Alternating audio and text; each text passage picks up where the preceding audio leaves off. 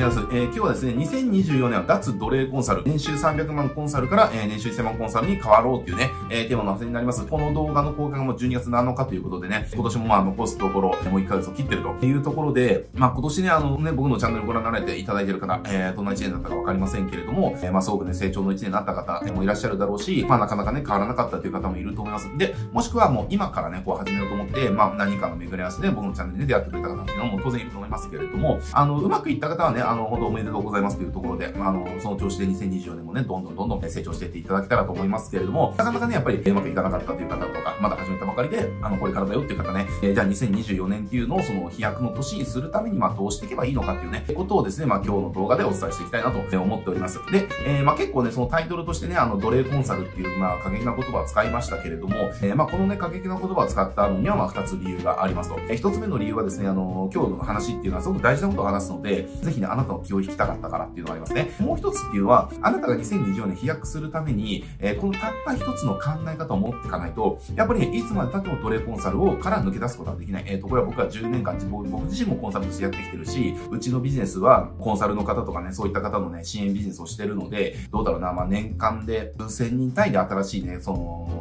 新規のコンサルの方も増えてって、えっ、ー、と、毎月何百人っていう方とね、僕も新しい人と話させていただいて、えー、っていう中で、まあそんなの10年やってきて、やっぱね、分かったわけですよ。この考え方持っておかないと、もう何年やっても奴隷コンサルから抜け出せないかなっていうね。なので、ね、その奴隷コンサル、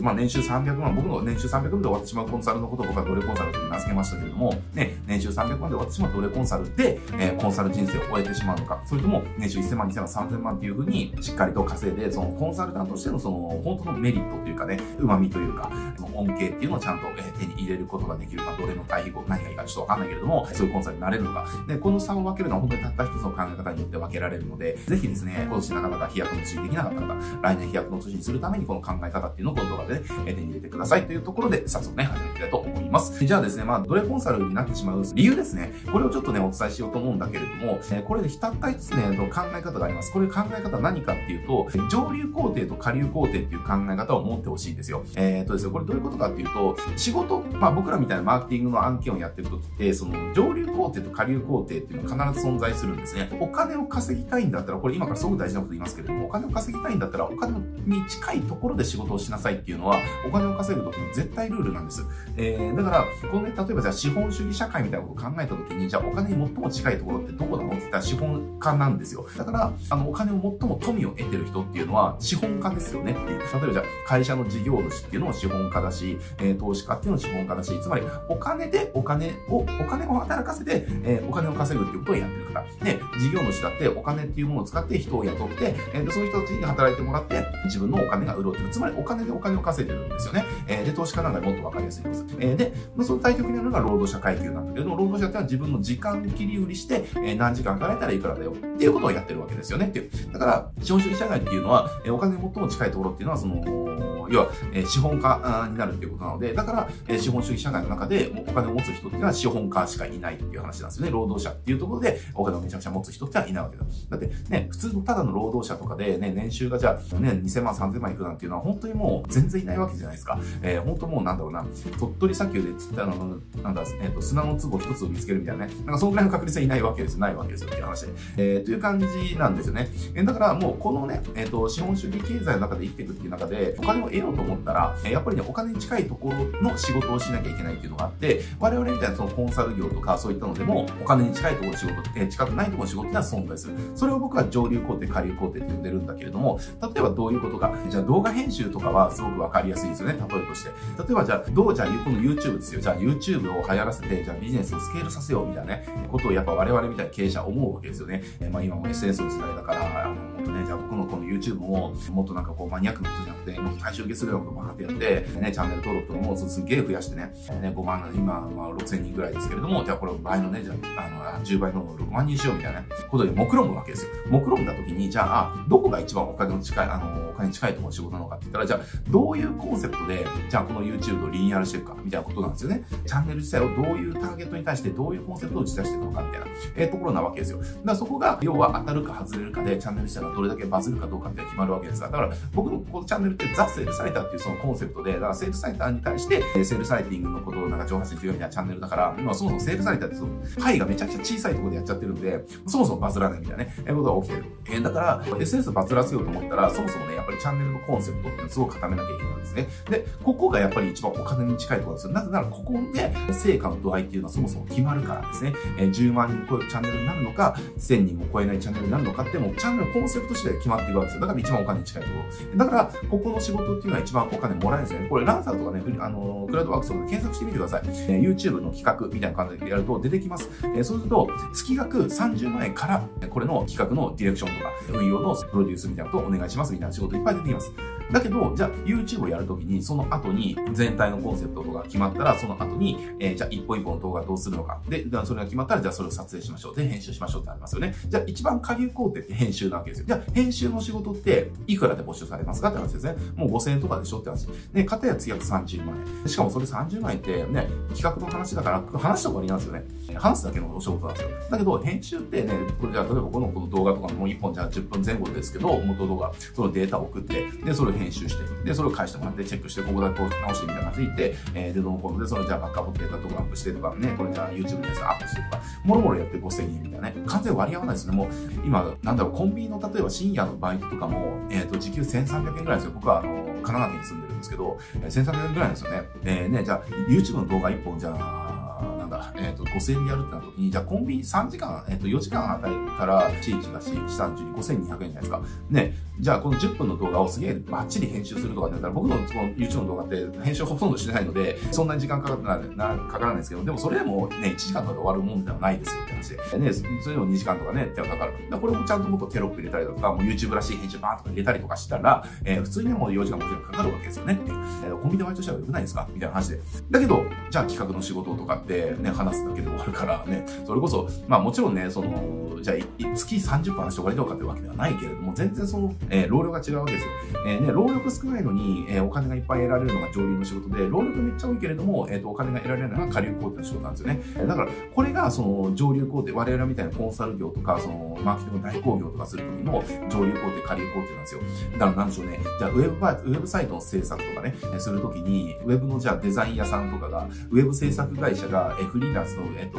デザイナーさんを外注で雇って、とかっていう図式っていっぱいあるじゃないですか。広告代理店がその広告のそのフリーの人を雇ってみたいな図式いっぱいあると思うけども、じゃあ、え、ウェブの制作会社はじゃあ制作費で最後100万円もらえますと。で、じゃあ制作するデザイナーさんにいくら流すのか10万円でしょって話なんですよねっていう。じゃあ、ね、ウェブの制作会社って何やってもちろんお客さん集めるの広告とか使ってるかもしれないけど、ね、下請けのその個人のそのデザイナーに流すのに、えー、受注をして仕事を流すのに90万円っていうフィーをもらう。だけど、下請けの人っていうのは、えー、ね、たった10万円しかもらえない。すっげえ大変な作業するのに10万円しかもらえないみたいな。これが上流工程、下流工程なんですよ。ね、ライターの世界でも同じですね。ライターの世界っていうのも、結局上流工程なライターの上流工程行こうと思ったら、正当な、ライターとして正当な上流工程行こうと思ったら、もうプロデュース業なんですよね。えー、じゃあ、全体のコンセプトどうしましょうかとか、全体のアイデアどうしましょうか、後半どうしましょうかとか、えー、で、全体の打ち出しのね、その、じゃ売り方どうしましょうか。ここを作るのはプロデューサーですね。で、このプロデューサーがやったことを、じゃあ言語化するっていうのがライターの仕事なんだけど、ね、じゃあライターの仕事って、じゃあロングのセールスレーター書いたって、ね、その場合でやるときなんか10万ぐらいもらえないいい方ですよ。だけど、プロデュースの人たちって、じゃあ成果報酬のね、10%か20%もらっていくわけじゃないですか。じゃあ、例えばじゃあそれでプロデュースして、じゃあ3000万の利がありました。ね、10%、300万円です、プロデューサーは。だけど、じゃあライターは10万円ですみたいな。なんかね、これロングのレタ書くははるかに時間かかるわけですよ。大変なわけですよ。だけどね、それよりも大変じゃない仕事をしてるプロデューサーの方が、まあもちろんこれ能力が必要ですよ。能力が必要なんだけれども、労力が必要ではないプロデュースの必要、仕事の方がはるかに高いお金を得るね。その下流工程の人のその10倍近いお金を得るっていうのが、まあ現実なわけですね。これのライターの世界もそうだし、コンサルの世界もそうだし、クリエイターの世界もそうだし、デザインの世界もそうだし、全部の世界がそうですね。なのでね、我々このコンサルっていう仕事で、年収300万で終わっちゃってる人たちって、やっぱりね、下流工程の仕事してるんですよ。えー、最もね、そのマーケティングプロセスの中で一番下のところですね、チラシをどう作りましょうかとか、えー、ね、インスタのじゃあその、画像どう作りましょうかとか、じゃあ動画をどう作りましょうかとか、えー、そこのね、仕事なんですね。で、ライティングどういうコピー書きましょうかっていう。その仕事に価値がないわけじゃないし、その仕事ってもすっげえ大事だし、すごい重要なんだけれども、でも、現実問題、下流工程っていうのは一番お金が得られない、ね、仕事だということなんですね。だから、上流工程に行かなきゃいけないっていうね、えー、あなたの仕事の上流工程、例えばじゃあデザインとかであれば、その上流工程っておそらくブランディングみたいになってくるわけですよね。あなたのビジネスをブランディングしてっていうね。えー、で、そうブランディングをするために、じゃあこういうデザインで出していきましょうとかじゃないですか。えー、でも、だからデザインの前にブランディングあるいはどういう世界観を使って作っていくかっていう、えー、ブランディング要素っていうのは上流工程にあって、それを形にするのがデザインの仕事だから、だから上流工程はブランディングの方なんですね。それじゃあ企画するだとか、えー、っていうのがなってくる。ね、じゃあこうマーケの代行とかっていうのも、そのプロデュースですよね。プロデュースっていうのはありきで、それありきでどういうコピー書くかっていうのがあるから、みたいな感じでね。その、とにかくあなたがやってる仕事の上流工程にあなたが行かなければ、えっ、ー、と、絶対にフィーは上がらないし、っていう感じですね。で、しかも下流工程の仕事って単発なんですよ、基本的に。ね、コピー書きます。これ、継続契約ならないでしょ。えー、チラシ作ります。継続契約ならない。ね、じゃあデザインします。継続契約ならないですよ。動画作ります。継続契約ならないですよ。でも上流工程って企画の仕事だから、企画とか、そのプロデュースの仕事だから、成果報酬の契約だとか、継続契約が前提になるんですよ。これすごく不条理ですよね。で、上流工程に行けば行くほど、具体的な作業を、流すっていうことが仕事になるし、まあ全体コンセプトで、ここは確かに能力が必要です。ここが、えっと、簡単とは言いません。だけれども、えー、そんな時間がかかることはありません。やり方が分かればね。で、しかも、えっ、ー、と、得られるお金すごく多いし、えー、みたいなね。で、しかもお客さんから感謝もされるし、みたいなね。えー、しかも継続が前提だしっていうところで、上流工程って下流工程にいる人たちが得たいと思ってること全部が得られるのが上流工程です。で、奴隷コンサルになっちゃってる人たちって何がいけないかっていうと、奴隷コンサルの地位で終わってしまう場所で仕事してる。えー、その場所で仕事をしながら上流工程のメリットをどう得ようかっていうことをずっと考えてるんですね。これがダメなんですよね。えー、だけど、だから、その上流工程のメリットを得たいんだけどね、短い労働時間、お客さんにも感謝される。で、たくさんの、えー、とお金が得る。で、えっ、ー、と、継続ケア、動画の不安も心配もない。えー、みたいなね、えー、感じのことをやりたいんであれば、上流工程にあなたが行かなきゃいけないよっていうのがね、上流工程のコンサルとして本当に成功するね、稼ぐ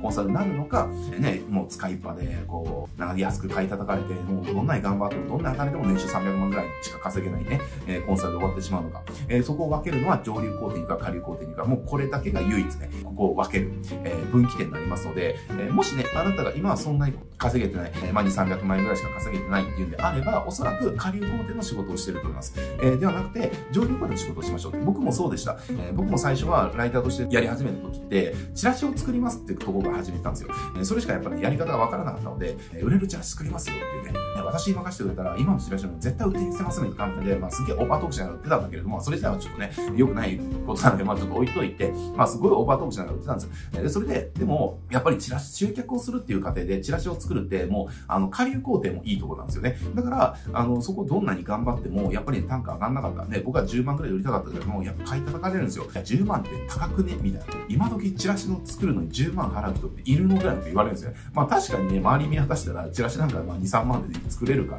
ら、まあだけど私のは売れるチラシなんで、これだけの価値があるんですか？言っても、やっぱわかんない。そんな、そんなことに伝わる相手ではないわけですよ、ほとんど社長ね。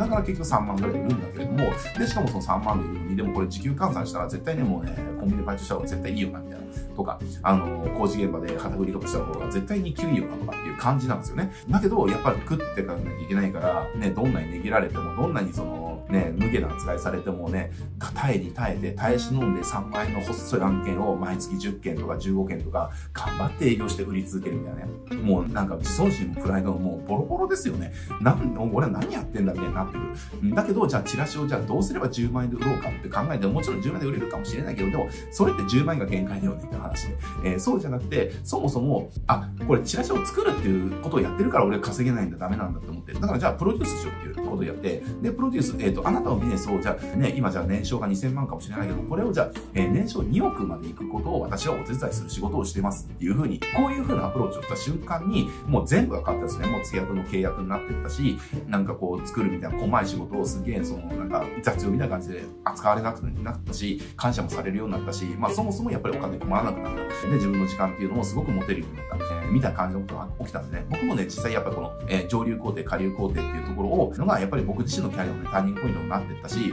えー、僕が見てきてる、えー、方とか指導してきた方っていうのも、やっぱりね、ここがね、すごく大きなターニングポイントになってます。例えばデザインの方っていうのも、デザインウェブデザインの上なくて、えー、ブランディング売ってくださいっていうことがね、ターニングポイントになって、本当普通の主婦のね、方が、あの、子育て片手までウェブデザインやって月年5万から10万ぐらいしか稼げなかったのが、ブランディングを売るっていうね、ブランディングでウェブデザインをやるっていう風に変えた瞬間に、えー、もう同じ片手間ですよ。片手間で子育ての、子育てを片手間で、えー、ウェブデザインをやってるのに、もう収入が10倍跳ね上がるね、50万ぐらい毎月稼げるようになった。えー、しかもこれ継続契約で2社ぐらいから、その、2社か3社ぐらい大体いて、で、2、30万ぐらいね、えー、まあ、もらえるぐらい感じなので、もう旦那さんの収入も超えてしまったみたいな感じで、なんか、なかなか、それはそれでかなかなり気まずそうにしてましたけれども、まあ、そんな風になったりとか、動画の方もそうですね、動画クリエイターやってるっていう方も、その、えー、YouTube の編集みたいな感じです。っげえ、その、下流工程の仕事をやってるんではなくて、あなたのそのビジネスをバズらせるお手伝いします、みたいな上流工程の提案をすることによって、もう全然変わってた。もう1案件その100万とか200万とかなってるね、もうその案件単位で受ける、受け負いになってくるから、もう100万、200万、300万みたいな単位になってくる。し、みたいなね、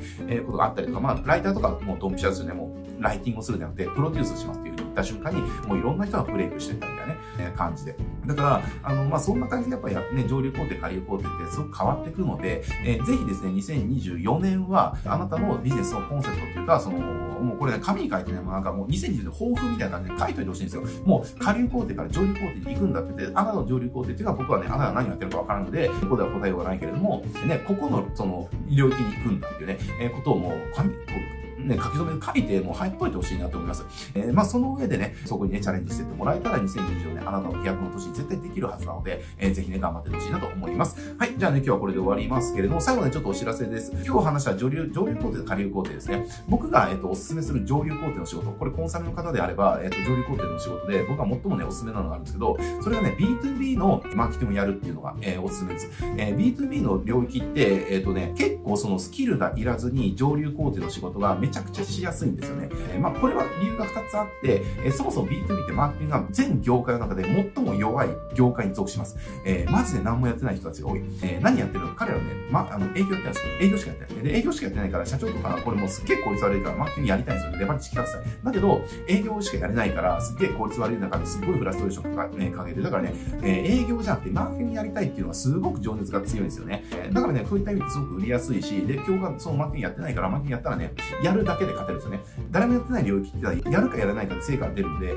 ていう意味があって、そのスキルがいらないっていうのがあったりとか、あとは僕自身が B2B の領域にもう10年間どっぷり使ってる。僕も最初でポスティン会社を立ち上げたっていうのがあるんで、もうこれゼロからその何千万ぐらいまですぐも立ち上げたし、今うちの会社でもその動画スタジオっていうね、もうゴリゴリの B2B の事業やってて、まあこれ、クライアントがね、まあこれ、まあホームページ行ってもらえればわかるんだけれども、まあ、えっ、ー、と、日本で3、トップ3に入る自動車会社さんとか、まあ財閥系のその名前がついてる某金融機関とか、だから、なんだろう、その日本のその、いわゆる、いわゆる業界のいろんな業界の中のそのトップ3ぐらいに入る会社さんみたいのが結構名を連ねてる、え、B2B の事業ですね。なんで我々みたいなのよくわかんないですよね。だからこんなチャンネル、こんなチャンネルって自分で失礼かもしれないけども、ね、こんなことやってる僕の会社が、なんでそんなね、上場企業の動画マーケティングの仕事を請け負ってるみたいな話、えー、なんだけども、これも、えっ、ー、と、結局僕が B2B のマーケに結構精通し続けてるから、B2B のマーケどうやればいいのか分かってるってもあるし、え、もう上場企業向けのその動画マーケティングってもうほんとね、ザルみたいなもんだったので、まあ、やったもん勝ちみたいな、えー、とがあったみたいなね。だから、えっ、ー、と、ノウハウを知ってるっていうのと、そもそもマーケマーケットが、えっ、ー、と、マーケットの今日はもう弱弱すぎるので、えやったら勝てるみたいなのがあるんで、だから B2B っていう領域に、えっ、ー、と、特化すると、えー、今、下流工程の仕事をしてる方でも、すぐ上流工程の仕事に移りやすいっていうところあります。これ、上流工程の請負ってなると、やっぱりね、スキルが必要なんじゃないかっていうね、ふうに、そこがね、ハードルになる方すっげえ多いんですよ。すっごい多いんだ、多いからこそ、だったらそのハードルがほぼない B2B から上流工程の仕事始めてみませんかっていうのは僕の提案ですね。えー、なので、ちょっと今の話聞いて、お、ちょっと面白そうだぞって思った方はですね、今このうち僕が、えー、B2B をやるときに使ってる B2B のマーケティングのシステムがあります。で、このシステムを覚えてもらえれば、基本的に B2B のマーケティングは成功させられます。システムを覚えてちゃんとね、導入することができれば、基本的に成果出ますので、それがちょっと学べるですね、えっと、講座の説明会のね、募集を今日から3日間限定で行っておりますので、今日の話聞いて、ちょっとピンときたかな、面白そうだと、ちょっとやってみようかなとか、どんな内容かなって思った方はですね、まずはね、この説明会参加してもいいともらいたいなと思います。えっ、と、説明会参加するだけでも、このシステムっていうのはどういうものなのかとか、えー、で、それの作り方っていうのも一部で知ることができるので、それだけでもすごくね、価値があると思いますんでね、えー、ぜひぜひ、まずはね、説明会参加して僕にね、会いに来ていただければ嬉しいです。はいえ、それの募集の詳細はですね、この概要欄のリンクに貼ってありますのでね、ぜひたくさんの方参加していただけたら、えー、と思ってます。はい、じゃあ今日これで終わりです。えー、ご視聴ありがとうございました。